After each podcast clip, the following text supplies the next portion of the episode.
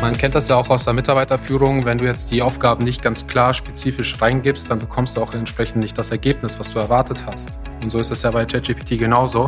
Und da zeigt es auch nochmal sehr stark, wie gut man kommunizieren kann. Herzlich willkommen zur Recruiting DNA. Ich bin Max und ich zeige dir, wie du als Unternehmer herausragende Mitarbeiter findest, diese dann führen kannst und last but not least zur Höchstleistung motivierst.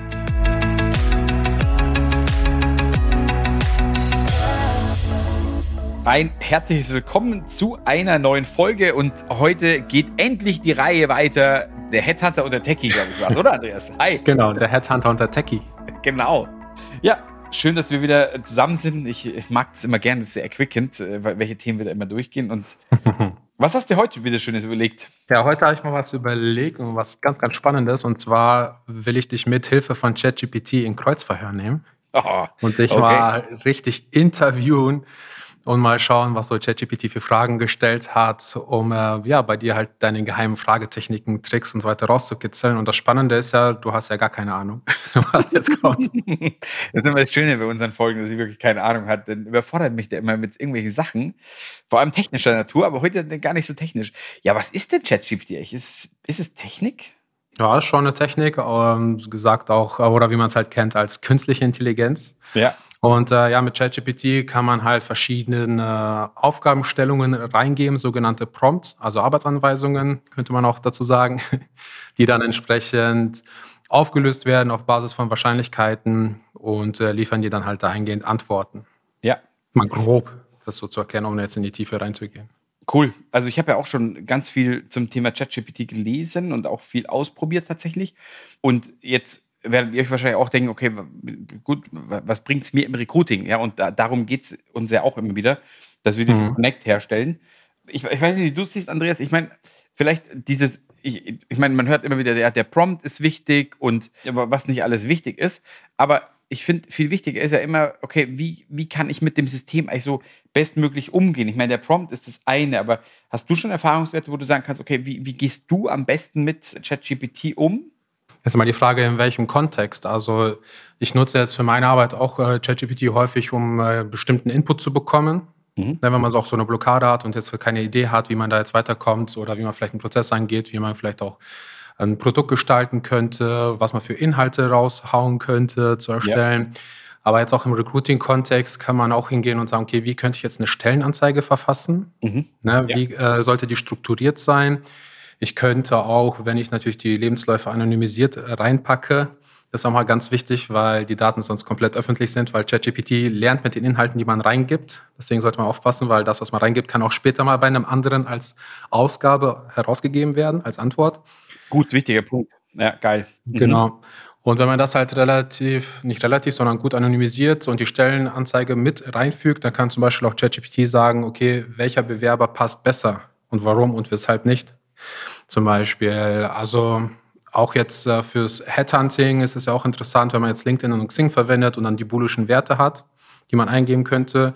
Da könnte man auch sagen, okay, wonach könnte ich jetzt bei Xing suchen? Welche Suchbegriffe sollte ich eingeben und so weiter. Also ChatGPT aktuell, vor allem bei der Verwendung, die ich habe, ist sehr viel so in diesem kreativen Bereich oder in dem Denkprozess, um einfach mal so Anstöße zu bekommen, wie man da vorgehen kann. Mhm. Aktuell noch wenig äh, im Bereich äh, wirklich so dass ChatGPT Sachen komplett für einen erledigt. Ja. Also cool. Also, was ich mit rausnehme, ist auf jeden Fall der Punkt, Stellenanzeigen kreativ mal oder vielleicht mal anders schreiben zu lassen, haben wir auch schon probiert. Ähm, geht tatsächlich sehr, sehr cool, wenn man einfach seine Bullet Points reingeht und sagt, verfasst mir dafür mal eine, vielleicht können wir da nochmal ganz kurz tiefer reingehen, einfach dieser Punkt, wie soll denn der Schreibstil sein? Ja, also wenn ich zum Beispiel genau Stellenanzeigen habe, die mir wirklich gut gefallen, von meinen Mitbewerbern zum Beispiel, ähm, dann sammle ich da zwei, drei Stück und ähm, lerne da ChatGPT eben ein. Und das finde ich so wichtig zu sagen, dass man ChatGPT anlernen muss. Ja, weil es mhm. gab auch schon viel Feedback, was ich gehört habe. Ja, cool, äh, cooles Tool, aber funktioniert für mich irgendwie nicht so wirklich oder ich kriege nicht die Ergebnisse, die ich will. Und das ist, glaube ich, halt der Punkt, den ich nochmal wichtig finde. Vielleicht kannst du da nochmal den einen oder anderen Tipp geben, weil ich finde schon, dass es einen guten Output generiert. Allerdings muss ich mich mit Sicherheit mit dem Tool im Vorhinein sehr, sehr gut befassen, dass das Tool wirklich versteht, was ich möchte von ihm. Ja, und ähm, das ist ja immer so, ich sage ja auch, wenn Shit in, Shit out, also wenn ich Scheiß mhm. reingebe, bekomme ich auch Scheiß zurück. Äh, und das sind meistens so, ich meine, ja, es ist halt einfach, da, da, der Aufwand steckt dann nicht mehr im Denken, sondern wirklich so, okay, hm, wie gebe ich dem oder wie lerne ich das System an? Ja, definitiv. Also man kennt das ja auch aus der Mitarbeiterführung. Wenn du jetzt die Aufgaben nicht ganz klar spezifisch reingibst, dann bekommst du auch entsprechend nicht das Ergebnis, was du erwartet hast. Und so ist es ja bei ChatGPT genauso. Und da zeigt es auch nochmal sehr stark, wie gut man kommunizieren kann. Also da kann man auch nochmal ChatGPT auch verwenden, um seine Skills in dem Bereich irgendwie nochmal in einer gewissen Form zu optimieren um halt die Handlungsaufforderung ganz genau so zu geben, dass man weiß, okay, das wird dann auch so das Ergebnis, was ich mir auch vorstelle und erwarte. Mhm. Also da kann man ja zum Glück bei ChatGPT austesten und du hast ja auch den äh, Chat da, also es ist wirklich ein Chat, dass du mit ChatGPT dann ähm, eine Konversation führen kannst und auf Basis der vorherigen Antworten bekommst du auch entsprechend die weiteren äh, Beantwortungen oder die weiteren Antworten rein. Ja. Das ist auch nochmal was, was ein kompletter Unterschied ist, weil wenn du zum Beispiel bei Google nach bestimmten Sachen suchst, dann hast du den Suchbegriff, kriegst dir dann die, ähm, die Ergebnisse angezeigt, dann schaust du dir das einmal an so, dann musst du immer zurückspringen und dann fängst du immer wieder von vorne. Aber bei ChatGPT ist es ja so, du gibst jetzt ein, jetzt nicht einen Suchbegriff, sondern eine Aufgabe rein, verfasst das den, äh, den Text, dann bekommst du eine Antwort rausgespuckt und auf Basis weiterer Aufgabenstellungen, die du reingibst, kannst du die Ausgabe der Antwort immer weiter optimieren und verbessern. Also das heißt, okay. du trainierst das System ja immer weiter an, sodass du am Ende dann auch das Ergebnis bekommst, was du äh, halt ja auch haben möchtest. Du kannst ja, wie du schon sagtest, ein bisschen rumspielen, mal schauen, was dann halt für Ergebnisse rauskommen. ChatGPT sagen, ja, bitte nimm das irgendwie heraus, formulier das vielleicht nochmal anders, lass den ersten Absatz raus, gib mir doch lieber eine Auflistung. Also das kannst du dich ja, da kannst du dich ja Stück für Stück rantasten. Mhm. Genau, ja. aber was auch nochmal so ein spannender Use Case ist, das habe ich letztens noch, ich weiß gar nicht mehr, wo ich das gesehen hatte, Du kannst ja bei ChatGPT, bei der neuen Version gibt es ja sogenannte Plugins. Das mhm. heißt, du kannst ja die Funktionalität von ChatGPT nochmal erweitern, so dass du in Form von ähm, bestimmten Daten, die du irgendwo extrahiert hast, die reinfügen kannst. Als Beispiel könntest du ja die Bewertungen aus verschiedenen Portalen zusammentragen, zum Beispiel Kununu. Die könntest du dann alle auslesen lassen mit einem anderen Tool, die komplett einpflegen und dann ChatGPT einfach auf Basis dieser Daten Fragen stellen. Was ist bei dem Arbeitgeber wirklich gut? Was ist bei dem Arbeitgeber schlecht? Um auch einfach für dich ein Profil zu haben, okay, wie kann ich mich nach außen besser positionieren? Was sind mhm. der, die, äh, sag jetzt mal, was ist so die Achillesferse bei dem Wettbewerb? Wie kann ich mich im Employer Branding besser positionieren? Also das ist auch nochmal ein sehr, sehr spannender Use Case, die man, äh, den wir auf jeden Fall auch nochmal ausprobieren sollten. Sehr geil, Andreas. Sehr geil. Das ist wirklich, das ist wirklich sehr, sehr geil. Klar, ich mein, wenn, wenn ich viele Bewertungen habe und daraus eigentlich dann meine Schlüsse ziehen kann und nicht jedes, weil wie gesagt, ich nicht jedes durchgehen muss, sondern im Endeffekt eine KI hat, die mir danach einfach sagt, Vorteile, Nachteile.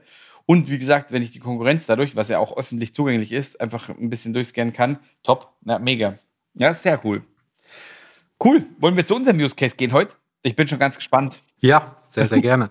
Aber du musst mir auch hier eine gute Arbeitsanweisung geben, dass ich wirklich verstehe, was von mir erwartet wird. Oh, oh. sehr gut. Genau, also die Idee war jetzt einfach mal, äh, dass wir dich von ChatGPT interviewen lassen mhm. und äh, dort einfach Fragen bekommen. Und die Anweisung für ChatGPT war, du bist Host des Podcasts Recruiting DNA und hast heute den Max Kraft zu Gast, der vom Beruf Headhunter ist. Mhm. Von Max willst du erfahren, wie ein erstes Vorstellungsgespräch mit einem Bewerber ablaufen muss und was man alles beachten sollte. Außerdem willst du von Max seine geheimen Fragetechniken erfahren, die er in einem Bewerbungsgespräch verwendet, um mehr über den Bewerber zu erfahren und ob dieser ins Unternehmen als auch auf die Stelle passt. Liste zehn Fragen auf, die du Max stellen würdest. Nimm ihn richtig ins Kreuzverhör. Okay, was hat ChatGPT gesagt? Die sagt doch immer bei sowas wie, nehmen ins richtig ins Kreuzverhör, dass man das irgendwie was hat die da gesagt? Ja, die, die Ausgabe ist, ja, ich sage jetzt mal relativ schmal, weil normalerweise bekommt man immer vorweg eine, eine Zusammenfassung von dem, was man gesagt hatte. Okay. Und so weiter. Aber hier war es ja so, no, klar, hier sind zehn Fragen, die Max im Podcast Recruiting DNA stellen würde. Okay, passt. Also da war ich auch sehr erstaunt. ja. Normalerweise schweift da ChatGPT am Anfang äh, relativ gut aus und auch zum Ende hin, aber hier war er wirklich sparsam und hat sich auf die Fragen konzentriert. Alles klar, Na, dann bin ich mal sehr gespannt. Genau, fangen wir mit der ersten Frage an. Max, erst einmal danke, dass du heute bei uns bist. Erzähl uns kurz, wie der erste Moment aussieht, wenn du dich mit einem Bewerber triffst. Gibt es da eine Art von Eisbrecher? Okay, und meine Aufgabe ist jetzt wirklich die Frage zu beantworten oder die Frage zu bewerten? Zu beantworten. Zu beantworten. Du bist okay, im Interview. Was, okay, alles klar, verstanden. Jetzt, jetzt habe ich es wirklich verstanden. Mein Icebreaker ist oft, dass ich den Bewerber nicht direkt in den, oder der, der sitzt ja dann wirklich im Meetingraum, also bei uns zum Beispiel, der sitzt dann mhm. im Meetingraum und ähm, ich gehe dann mit dem Bewerber, ich, der hat dann auch meistens einen Kaffee schon raus und ich sage dann meistens, du Kollege, pass auf, äh, lass uns schnell an die Kaffeemaschine, ich hole mir auch noch kurz einen Kaffee und dann gehe ich mit dem Bewerber quasi zu, gemeinsam zum Kaffee holen, zeige dem so ein bisschen, wie die Küche ausschaut, dass das unser, unser, unsere Küche ist und gehe vielleicht und sage dann meistens, je nachdem, wie der drauf ist, ja, ob der schon, ob, ob ich merke, dass der nervös ist. Wenn der weiterhin nervös ist, dann sage ich so, hey, hast Bock noch kurz das Büro zu sehen? Dann nehme ich den schon mal mit und zeige dir mal so ein bisschen unser Office und mach so ein bisschen Chit-Chat mit dem. Ja, Chit-Chat, also einfach ein bisschen hin und her reden. Aber nicht so, was, was ich halt ungeil finde, ist diese Fragen, ja, wie war der Anfahrt? Hast du es gut hergefunden? Ja, klar, sonst wäre er nicht da. Ja, da denke ich mir immer so, oh, diese Fragen, da habe ich keinen, die sind halt so einfallslos, dass ich sage so, nee, also, wie gesagt, deswegen an die Kaffeemaschine und sagst so, hey, keine Ahnung, Mensch, ja, der Kaffee bei uns, ja, teilweise kannst du nicht trinken, weil die Kaffeemaschine irgendwie nicht so geil ist zurzeit. Ach, keine Ahnung, da fällt so ein bisschen was ein. Wichtig ist ja bei diesem Icebreaker, finde ich, dass mhm. man den Bewerber einfach die Nervosität nimmt. Ich will den Bewerber in einem maximal entspannten Zustand bei mir im, im Raum haben. Und deswegen ist für mich immer wichtig, dieser Pattern Interrupt oder dieses, wie, wie sagt man dazu, einfach dieses Muster durchschneiden und Kreativität reinbringen in den Prozess.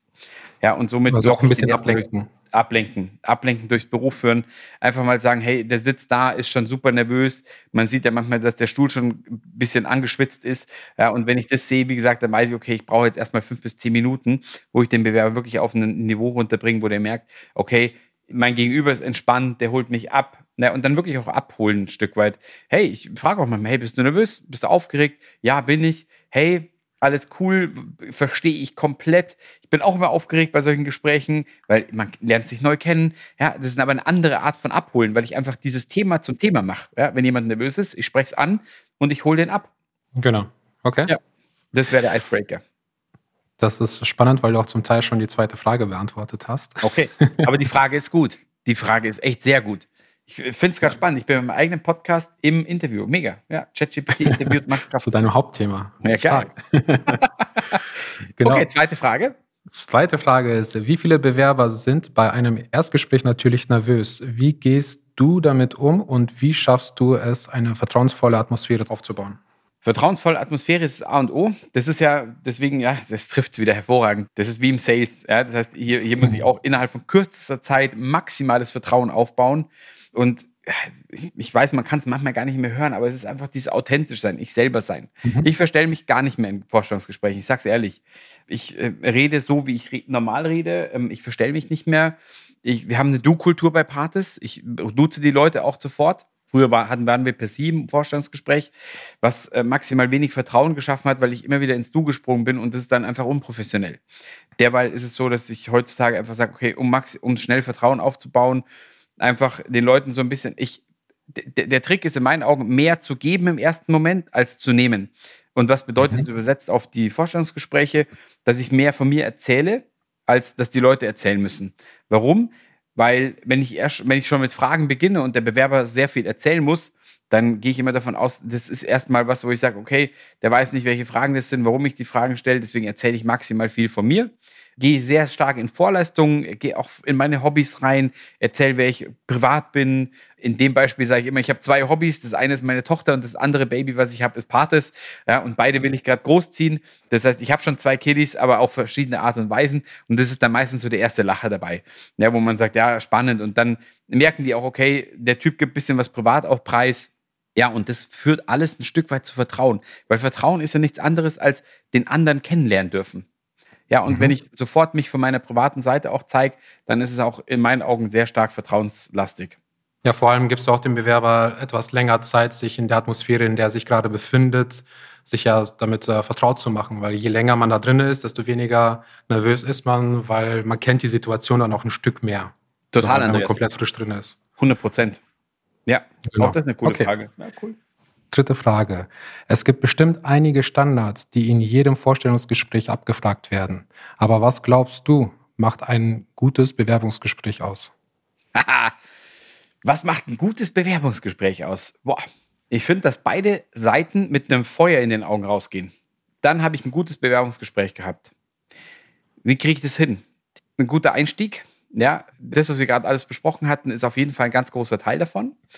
Und während des Bewerbungsgesprächs ist es so, je mehr der Bewerber das Gefühl hat, kein Fragen- und Antwortspiel zu haben, sondern wo er sehr viel erzählen darf und gar nicht merkt, dass eigentlich Fragen gestellt werden, desto geiler ist das Forschungsgespräch gewesen. Ja. Mhm. Das ist auf jeden Fall, wo der Bewerber einfach mehr erzählt als ich. Also der Redeanteil vom Bewerber sollte bei 60 bis 70 Prozent sein.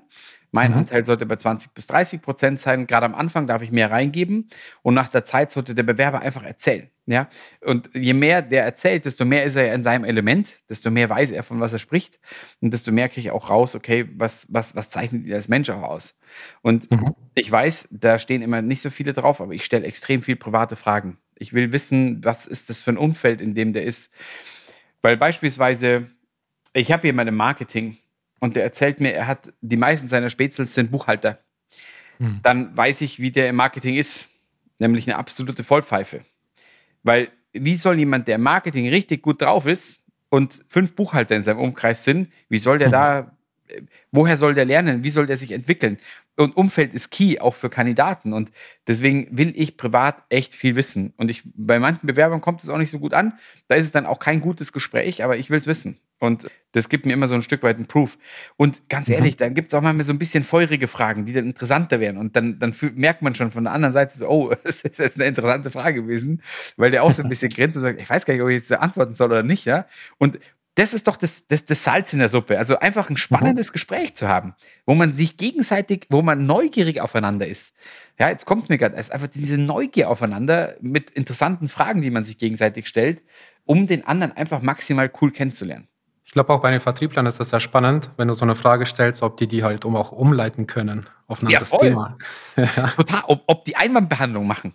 Ja, Richtig, genau. Andreas, genau. Ja. Und bei, bei allen anderen, ich meine, wenn ich dann wirklich für im, im Buchhaltung, in der Buchhaltung, ich mhm. jetzt letzte Mal auch ein Gespräch für die Buchhaltung, ist halt echt ganz andere Gespräche, weil die Leute auch so ein bisschen anders ticken. Aber da habe ich zum Beispiel auch ChatGPT mit ins Boot geholt und gesagt, hey, pass mhm. auf, ich bin, ein maximal kommunikativer Typ und ich brauche jetzt Input für, wie führe ich denn Gespräche mit introvertierten Kollegen. Mhm. Und da habe ich auch sehr coolen Input bekommen, weil da ging es dann wirklich, stell da mehr Fragen zu Zahlen, Daten, Fakten, platziere dich da auch ein bisschen anders, ja, obwohl ich jetzt der Fachbereichsleiter gar nicht bin, aber platziere dich da auch in die Richtung, dass du sagst, okay, von der Tonalität sei eher mal ein bisschen ruhiger. Die Tipps waren sehr cool. Also die habe ich mir auch mhm. zu Herzen genommen, ja, weil ähm, da war einfach auch noch was dabei, wo ich kurz vorher einfach in der Vorbereitung, eine halbe Stunde vorher, einfach noch mal ein paar Sachen musste für mich. Ah, cool, okay, alles klar, brauchst du also nicht der Hau drauf Typ sein, wie ich jetzt beim Vertrieb bin, mhm. sondern ein bisschen runter vom Ton, ja, ein bisschen andere Fragen stellen, einfach auch mehr auf Zahlen, Daten, Fakten zu gehen. Und das war auch sehr cool. Ja, und da hatte ich auch coole Gespräche. Die waren ganz anders. Stark. Äh, und auf der anderen Seite habe ich da aber auch privat reingefragt, weil die private Ebene ist auch immer, wie gesagt, ich lasse die nicht raus. okay, sehr gut. Dann vierte Frage. Erzähl mal, gibt es spezielle Fragen oder Fragetechniken, die du anwendest, um wirklich hinter die Fassade eines Bewerbers zu schauen? Das hast du ja gerade schon ein bisschen auch angeteasert mit den privaten Fragen. Genau bei den privaten Fragen einfach da nochmal reinzugehen, klar, das ist immer, deswegen sage ich, das ist Fluch und, also da, da gibt es für und wieder. Ja, viele sagen, nee, das kannst du nicht machen und sowas. Ich sage immer, ey, ich kann machen, was ich will. Der andere kann einfach entscheiden, ob er darauf antwortet oder nicht. Ja, und wir haben noch nie, auch wenn wir Kunden das Feedback gegeben haben, wir haben noch nie Feedback bekommen, dass das ein schlechtes Gespräch war. Die meisten sagen so, hey, es war mega interessant und die haben sich gefühlt, wenn sie mit dem Spätzle sprechen. Aber das war jetzt nicht die Frage, sondern es geht um die Frage Technik dahinter. Die Frage Technik, da gibt es ganz viele Methoden, wie man da sagt, Star-Methode, Tarzan-Methode. Und äh, das Ziel von diesen Methoden ist alles das Gleiche, dass ich wirklich sage, okay, wie komme ich tief wirklich ran an des Pudels Kern? Also, dass ich wirklich weiß, okay, der Bewerber ist da. Oder ich komme wirklich an die Wurzel des, des Bewerbers, wie du gerade gesagt hast, dass ich wirklich hinter die Fassade schaue. Und die Star-Methode ist dann im Endeffekt eine Abfrage von der Situation, in welcher Situation ist er, welche Tätigkeit steckt dahinter, welche Aktion ist dahinter und wie ist das Resultat gewesen. Das heißt also, mhm. um es mal, in der, wir sind immer für die Praxis, aus der Praxis für die Praxis. Deswegen, wenn ich dich fragen würde, Andreas, hey, pass auf, ich habe ein Projekt, da geht es um eine Programmierung von einer Wissensdatenbank. Hast du sowas schon mal gemacht? Ja. Genau, dann sagst du ja. Cool. Wie lange ist es her, dass du es gemacht hast? Zwei Monate. Zwei Monate. Und gab es bei dem Projekt irgendwelche Red Flags, die du hattest? Nein. Nein? Okay, das ist spannend. Äh, das, das wundert mich, weil äh, bei, bei sowas gibt es eigentlich immer Red Flags. Aber wenn du da gar keine hattest, kommen wir vielleicht später nochmal drauf rein. Wie oft hast du es denn schon gemacht? Davor? Zehnmal. Gab es bei dem ersten Mal oder bei dem zweiten Mal, kannst du dich noch erinnern, ob es da irgendwelche Red Flags für dich gab? Schon sehr lange her. okay, ja, verstehe ich. Ja, ihr, ihr, merkt gerade auch mit IT-Lern, meine, meine Interviews waren auch sehr spannend. Okay, das heißt, wenn es keine Red Flags gab, dann hast du das Projekt wie schnell durchgezogen? Mm, je nach Größe zwei bis vier Wochen. Okay. Und äh, kannst du mir irgendwelche Beispiele nennen, wo es extrem gut lief und wo es extrem schlecht lief, auch in der Abnahme von Kunden? Also die Abnahme lief immer äh, flüssig durch, bis auf die Terminfindung für die Abnahme. Das war dann zum Teil halt schwierig. Okay. Das hat aber dann weniger mit dir im Projekt zu tun, sondern das war dann eher wirklich vom Prozess des, ähm, von der Kundenkommunikation war das dann eher so ein Thema, ne? Wenn genau. Verstehe. Okay. Wie würdest du die Resultate auf einer Skala von 1 bis 10 bewerten und warum? Welche Resultate meinst du jetzt genau? Die der Wissensdatenbank, also das fertige Projekt. Also vom Aufbau 10, klar. Mhm. Von der Verwendung äh, seitens des Kunden würde ich eher auf, ähm, ja, sagen wir so, zwischen 5 und 6 sein, würde aber sagen, dass man da noch mehr von Seiten des Dienstleisters äh, hinterher sein muss, dass der Kunde dann auch da nochmal aktiver an dem äh, System arbeitet. Okay. Also wenn ich jetzt gerade mal wiederhole, dein Wissen beim Thema Wissensdatenbank, du hast gesagt, du hast es schon um die zehnmal gemacht. Mhm. Ähm, du hattest nie Red Flags bei der Umsetzung von so einem Projekt. Du hast es das letzte Mal vor zwei Monaten gemacht und umgesetzt. Und ähm, du würdest dir immer eine 10 geben, was den Outcome oder das Resultat des Projekts angeht. Ja. Heißt richtig zusammengefasst. Richtig. Cool.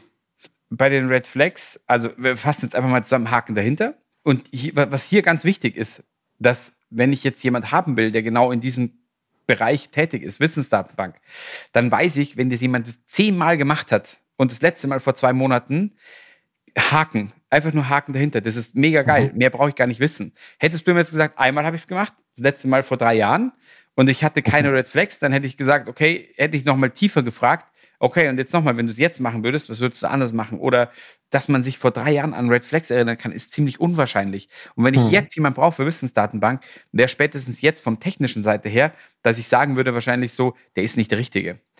Das ist auch, was ich dann ganz platt auch in den Gesprächen wiedergebe, wo ich dann sage, hey, pass auf, ich, ich habe einfach die Befürchtung, dass es einfach zu lang her ist. Es sei denn, du beweist mich vom Gegenteil. Und dann kommt meistens aber auch nicht viel. Ja, mhm. also das ist mal die Frage, wenn ich wirklich Technik abfragen will oder wirklich die, die, die fachliche Seite abfrage. Und wenn ich die Soft Skills abfrage, frage ich aber genau gleich. Das heißt, bei den meisten ist eigentlich wichtig, dass sie lernfähig sind. Also wie wichtig ist die Lernfähigkeit? Sehr wichtig. Okay. Hast du schon mal bewiesen, wo du lernfähig warst oder wo du Lernfähigkeit beweisen musstest? Ja, habe ich schon mal bewiesen in meinem letzten Job. Ja, da hatte ich ein Projekt, wo ich gar keine Ahnung hatte und ich habe mich da innerhalb von sechs Wochen reingefuchst. Okay, alles klar. Was hast du denn gemacht? Wie hast du es gemacht? Wie hast du dich da reingefuchst? Ja, keine Ahnung, ich habe mir Online-Videos angeguckt, ich habe mir YouTubes reingezogen, ich hatte einen Kurs geschenkt, also gezahlt bekommen und habe mich am Wochenende damit befasst. Okay, cool, habe ich verstanden. Wo waren Red Flags? Wo hast du dich wohnwohl gefühlt? Ja, und dann kriege ich mit, und das ist das, was sich am meisten schwer tun bei den Soft Skills, die abzufragen. Aber ich frage die genauso ab mit der Methode. Ich mhm. gehe von der Häufigkeit. Und ganz ehrlich, wenn mir das nicht reicht, was der mir sagt, dann sage ich, das reicht mir nicht. Erzähl mir mehr. Und wenn da nichts mehr kommt, mache ich auch einen Haken dahinter. Aber er hat es halt nicht befriedigend ähm, gelöst. Und ich habe eine Skala von 0 bis 4. Da mhm. die Antworten. Das heißt, ich will vier, fünf Sachen meistens abfragen in einem Gespräch. Und dann habe ich die Soft Skills, dann habe ich technische Fragen und dann kriegt er, habe ich immer ein Rating von 0 bis 4. Und ab dem Zeitpunkt ab 2,5 kommt er weiter und unter 2,5 im Schnitt kommt er nicht weiter. Mhm. So wurde ich jetzt auch äh, gerade einfach mal interviewt, ne? War ich plötzlich im Bewerbungsgespräch. Also gedacht, Nach der Einstellung. Scheiße, was ist da los? Stark. Dann fünfte Frage. Jeder Bewerber kommt mit einer eigenen Geschichte, eigenen Erfahrungen. Wie stellst du sicher, dass du diese Geschichten wirklich hörst und sie nicht in einer Routine verloren gehen? Das ist ein bisschen tricky, weil du auch die Sachen halt äh, auch schon äh, vorweg alle schon in die Tiefe beantwortet hast, muss ich gestehen.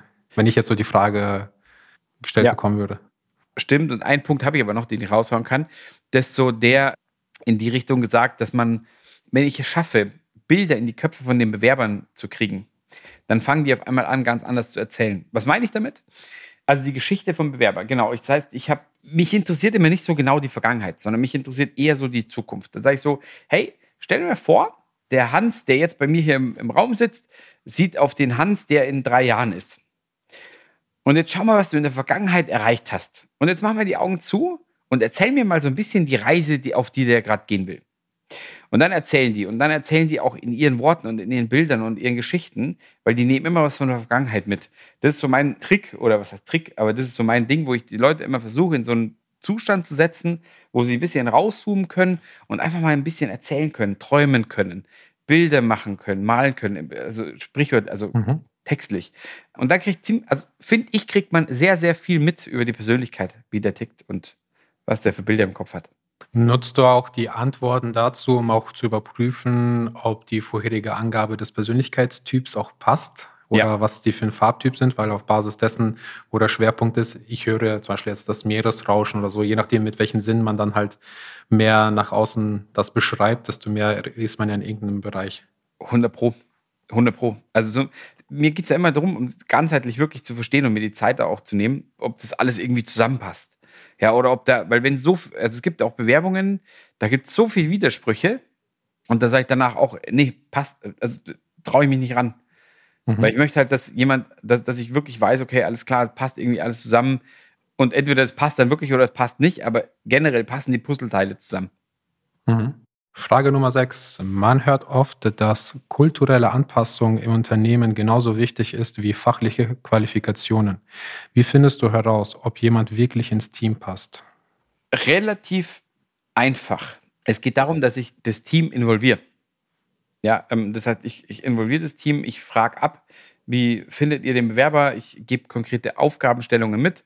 Da ich sage, hey, frag oder geh mit dem Bewerber Mittagessen, guck mal, ob der zu dir passen kann ja, und die Leute sind dann aber auch geschult, dass sie entsprechende Fragen stellen können und mir danach auch sagen können, hey ja, auf den hätte ich richtig Bock oder auf die hätte ich richtig Bock. Und mein Punkt ist natürlich auch, die Stärken und Schwächen des Teams zu kennen und dann daraufhin aber auch zu sagen, okay, bringt er eine Stärke mit, die wir aktuell noch gar nicht im Team haben, sodass man im Endeffekt ein rundes Bild bekommt fürs Team. Mhm. Und dabei hilft auch sehr stark die Farbenlehre. Also ich arbeite hier auch, also es gibt auch bei von Insights, also den Persönlichkeitstest, den wir mhm. stark annehmen oder den, mit dem wir stark arbeiten, das sogenannte Teamsrad. Und da siehst du relativ schnell auf einen Blick, okay, wo sind wir denn im Team? Also bei unserem Team würde ich jetzt sagen, wir sind sehr stark im gelb-roten Bereich, also sehr kommunikativ, sehr straight line ähm, und weniger im analytischen, also im blauen Bereich oder im, gelb, im grünen Bereich, der sehr fürsorglich ist. Das heißt, die Frage ist jetzt wirklich ganz konkret, wenn ich jetzt jemand reinnehme, der nur grün ist, der packt es nicht im Team bei uns. Das weiß ich. Mhm. Ja, ich brauche auf jeden Fall eine Kombination. Und deswegen ist für mich, also ich, ich liebe das, weil, wie gesagt, ich gucke mir das Teamrad an und sage, okay, wo brauchen wir aktuell noch mehr? Und wenn dann jemand kommt, der zum Beispiel gelb-blau ist, herzlich gerne, würde ich super gerne einstellen, weil da weiß ich, der bringt was mit, was wir aktuell im Team noch gar nicht so wirklich haben. Mhm. Also einerseits ist es ja, passt der persönlich gut rein und zweitens passt der fachlich gut rein. Ja? Bringt der was mit, was die anderen noch gar nicht so haben. Und dann wird es oft wunderbar, weil die Leute wirklich richtig, richtig happy sind, weil die Zusammenarbeit einfach so cool ist. Mhm. Aber bei, bei der Partis wird es ja auch in der Form sichergestellt, dass man im Nachgang auch nochmal einen Schnuppertag hat. Ja. Richtig? Richtig, genau. Genau. Super. So, Nummer sieben. Welche Rolle spielen Körpersprache und nonverbale Signale in deinem Gespräch? Gibt es bestimmte Anzeichen, auf die du besonders achtest? Ja. Die ja, Füße. Schwitzige Hände. nee, die Füße in der Tat. Echt? Also, ja. Ich gucke an, in welche Richtung die Füße stehen. Du kannst, äh, es ist wirklich erwiesen, du kannst gucken, wenn die Füße nach vorne gerichtet sind, dann ist der Bewerber wirklich, oder dann ist der Mensch, mit dem ich zusammensitze, wirklich bei mir. Der ist geerdet, der ist da. Wenn die Füße nach rechts stehen oder nach links, dann will der Bewerber raus. Also ist tatsächlich so. Das heißt, er fühlt sich im Gespräch nicht wohl. Das heißt, da ist dann meine Aufgabe, wenn ich sowas merke, dass ich wirklich sage, okay, irgendwas muss ich machen, dass der wieder bei mir ist. Wenn ich sowas zum Beispiel merke oder auch anders merke, also wie gesagt, schwitzige Hände, ja, merke ich auch. Oder wie gesagt, was ich vorhin gemeint habe, dass der Stuhl dann auf einmal nass ist. Und da ist es dann bei mir auch so, dass ich auch da schon sehr stark darauf achte, auf die Körpersignale von, vom Bewerber oder wo schaut der hin, wenn ich eine Frage stelle. Schaut der nach oben, überlegt der, wie spricht der, wenn der sich verkauft? Also mhm. Also bei uns geht es ja auch darum, dass ich sage, verkauf mir was. Wie macht der das? Also redet der nur oder macht der auch mit Mimik und Gestik? Mhm. Weil ich finde, das gehört dazu. Und je mehr der mit Mimik und Gestik natürlich macht und je, je, je firmer er ist, desto geiler finde ich das. Ähm, ich habe gerade so ein witziges Bild im Kopf, weil ich mich so überlege, okay, ich sitze jetzt mit dir in, einer Bewerbung und äh, ich bin da Bewerber und gucke so und denke, warum guckt er mir ständig auf die Füße? Hat er einen Fetisch? ja, ja klar. Nee, ich schaue da natürlich irgendwie, ich probiere da schon meine Tricks. Ich meine, ich setze die schon so hin, dass es nicht auffällt dass ich, da, ja. dass, ich da, dass ich da kurz mal drauf schaue. Das ist ja auch nicht immer, um Gottes Willen, aber das ist einfach nur mal zwei, dreimal so ein Cross-Check, okay, ist der noch da oder ist der nicht mehr da? Weil, wie gesagt, okay. die Methode fand ich sehr, sehr, sehr geil, dass man das einfach wirklich als sehr starkes Indiz wahrnimmt. Und das jetzt, jeder, der den Podcast hört, wird wahrscheinlich bei den nächsten Gesprächen, wo er sitzt, einfach mal auf die Füße schauen. Das bleibt wahrscheinlich im Kopf, weil das kennt man so nicht. Ja, nee. und wie gesagt, für mich ist echt eine geile Methode, weil ab dem Zeitpunkt, wo ich es merke, also wie gesagt, wenn ich das merke, ganz konkret, der ist nicht da, der will raus, dann gehe ich mit dem raus. Ja, dann gehen wir spazieren und das geht vielleicht eine Viertelstunde, 20 Minuten, gehe ich mit dem Bewerber spazieren, gehe vielleicht wieder zurück in den Raum und gucke, ob es jetzt anders ist. Und prompt, in 80 Prozent der Fällen ist es anders. Der Bewerber ist dann da. Ja, das heißt, für mich, oder wenn der nervös ist, auch da packe ich ihn, gehe raus. Oder wenn der schwitzt, auch da packen, rausgehen. Einfach Pattern Interrupt machen. Die Leute werden dann auf einmal total ruhig. Und das ist doch, wie ich Bewerber haben will. Ruhiger Zustand, cooler Zustand und äh, keine Nervosität. Hm. Also da werden wahrscheinlich einige Zuhörer auch die Frage haben, also nimmst du den Bewerber wirklich mit an die Hand, in Anführungszeichen, und dann nimmst du sie dann äh, raus vor die Tür, vor das Office, oder nimmst du die raus in Form, wir holen uns jetzt mal einen, einen Kaffee nochmal oder wir holen uns mal was zu trinken? Nee, ich gehe mit denen spazieren. Ich gehe mit also wirklich spazieren. raus, nach ja. draußen, frische Luft. Raus in die Luft, frische Luft, das, das schadet keinem. Es, ja, okay. es gibt nichts Unangenehmeres, auch äh, das ist bei Mitarbeitergesprächen übrigens ähnlich, wenn man mhm. unangenehme Gespräche führen will, oder muss und man setzt sich in einen geschlossenen Raum oder man geht zum Essen. Warum ist es so? Die Tür ist zu und du kommst nicht raus. Mhm. Das heißt, du hast eine unangenehme Situation, aus der du nicht kommst. Das mögen wir Menschen überhaupt nicht. Und deswegen ist Spazierengehen so eine richtig, richtig krasse Lösung. Wirklich, wirklich, es ist wirklich eine Lösung, weil ich gehe spazieren, ich spreche unangenehme Themen durch und der Mitarbeiter öffnet sich ganz anders, weil er sich einfach wohlfühlt, weil er ganz genau weiß, ich habe die Möglichkeit abzuhauen. Hm. Wenn mir irgendwas gar nicht taugt, kann ich abhauen. Und das ist ein Gamechanger auch bei mir gewesen. Auch also solche Gespräche, wenn, wenn ich merke, irgendwie passt nicht oder wir kommen gerade nicht weiter, ist meine Lösung immer, hey komm, lass einen Kaffee schnappen, lass ein Glas Wasser schnappen und wir gehen einmal Runden raus. Also Runden spazieren, ja, das war genau. bayerisch, sorry. Aber es äh, ist dann auch so ein neutraler Boden, sag ich einfach mal, weil wenn die jetzt bei dir im Office sind, ist es ja so, ich habe die Hoheit, das ist mein äh, Office, na, dann ja. ist es so nicht in so einem Gleichgewicht jetzt äh, gefühlt. Genau so ist es. Ja, und da habe ich einfach ja. dann die Power, dass ich da äh, einfach, ich, ich kann steuern. Aber man muss mhm. sich einfach nur trauen zu steuern. So, achte Frage. Gab es Momente, in denen dein Bauchgefühl in Bezug auf einen Bewerber völlig anders war als das, was sein Lebenslauf oder seine Antworten vermittelten? Ja. Wie bist du damit umgegangen? Ja, ich weiß das ist noch ganz genau. Wir hatten eine Bewerbung fürs Recruiting. Ich kann mich da wirklich, die, die, die, kam sofort von meinem, von meinem Unterbewusstsein irgendwie hoch. Wir hatten eine Bewerberin, das war vor sechs oder sieben Jahren schon. Und ich kann mich noch ganz genau erinnern. Und ich bin da rein in das Gespräch und ich habe mir gedacht, okay, das wird nichts. Nach zehn Minuten bin ich hier spätestens wieder raus. Hab schon, mein, hab schon meine Uhr geschaut, weil ich mir gedacht habe, trifft sich gut, weil dann kann ich noch zwei, drei andere Themen machen, die mir wichtig sind. Das heißt also, mein Bauchgefühl war schlecht und mhm. ich hatte aber davor den CV gesehen, habe gedacht, das war alles gut und ähm, bin dann in dieses Gespräch und habe gedacht, okay, Bauchgefühl sagt absolut alle Alarmglocken an. Und warum war das so? Ich kann es gar nicht sagen, aber nicht gescheit angezogen, so maximal, also gar keine Sympathie äh, auf Anhieb. Mhm. Und deswegen hatte ich gedacht, nee, das wird nichts. So, dann angefangen zu reden. Und in meinem Kopf war natürlich immer noch dieser innere Kampf, dass ich gesagt habe, so, nee, das wird eh nichts, das wird eh nichts. Die kann erzählen, was sie will, das passt, passt nicht.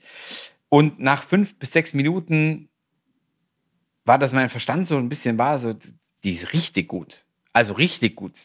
Die gibt mir Antworten, auf die ich im Leben nicht gekommen wäre. Die hat Power, die hat Energie.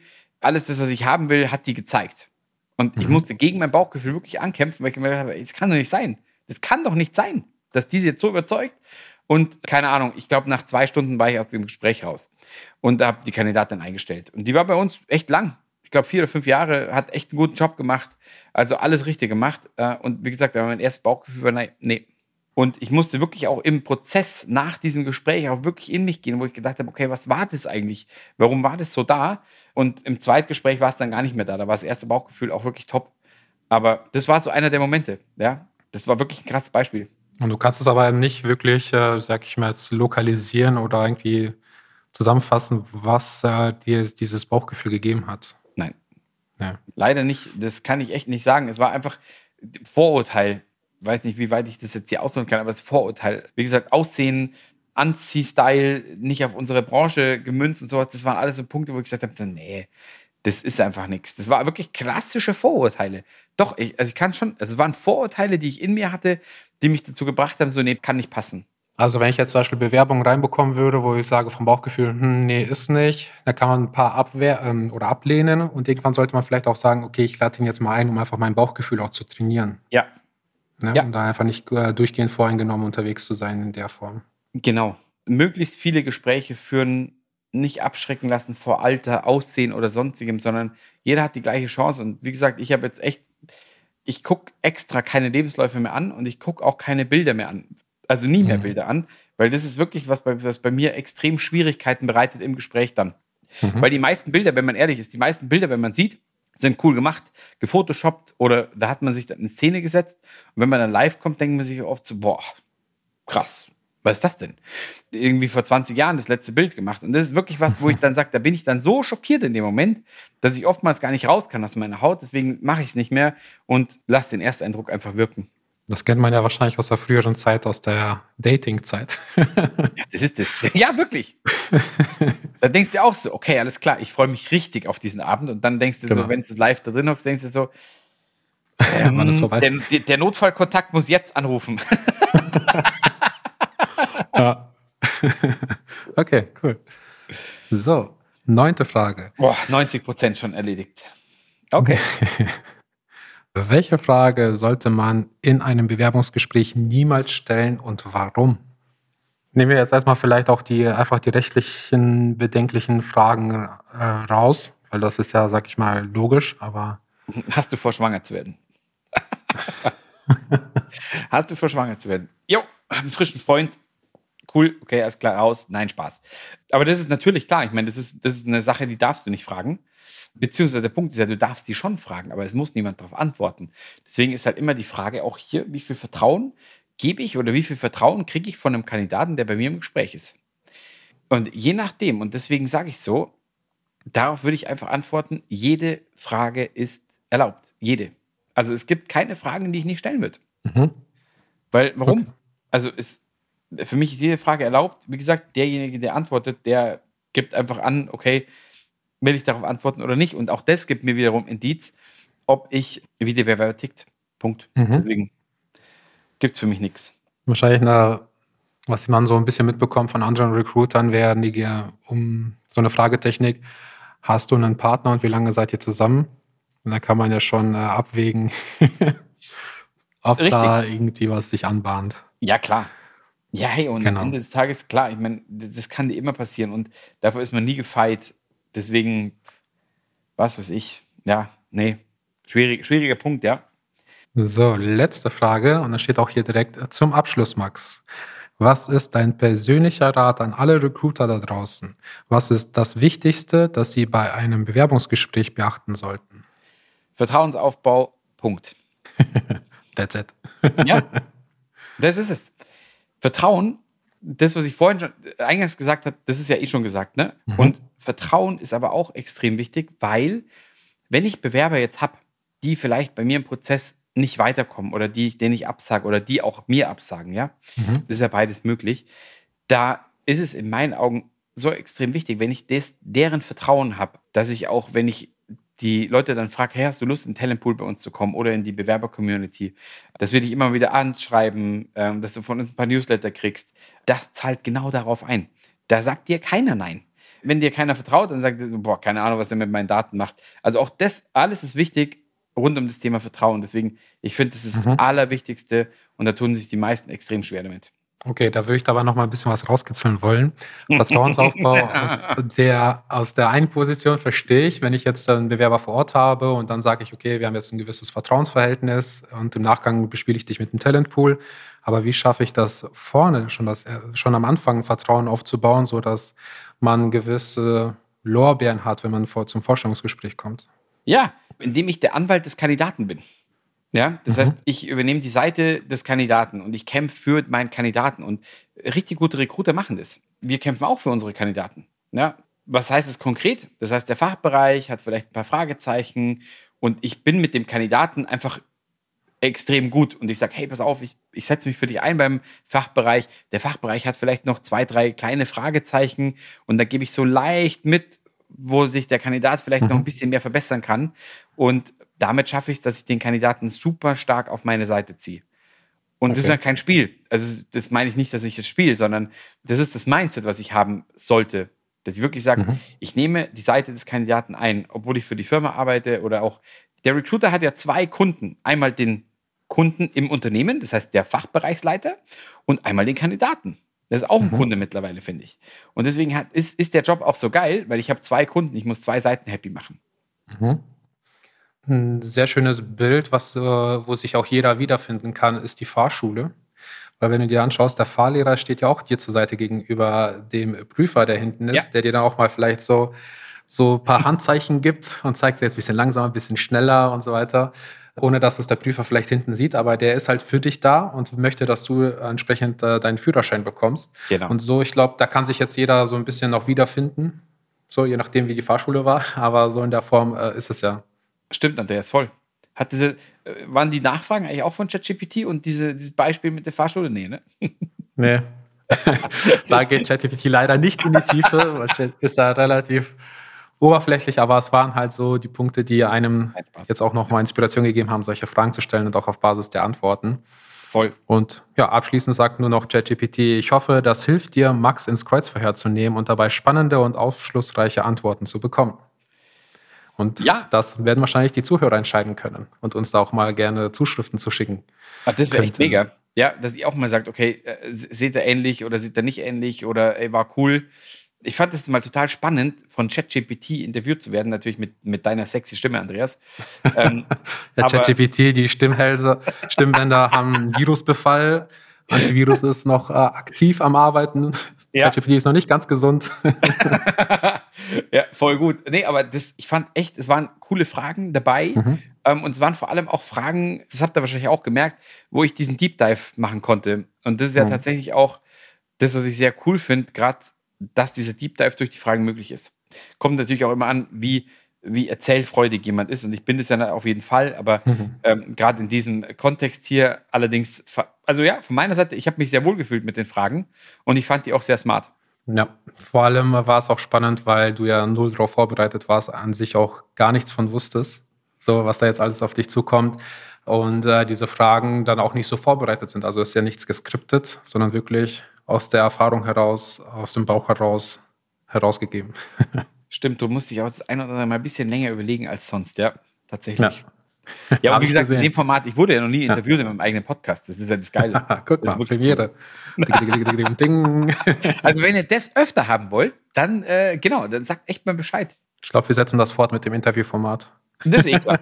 ja, das, das, das stimmt, ja. Das fände ich eh cool. Aber da, ist, da kommt dein Techie-Format nicht so wirklich raus. Aber ich könnte ja mal fragen, ich könnte ja mal ChatGPT fragen, Aha. was es im Recruiting-Bereich für technische Herausforderungen gibt.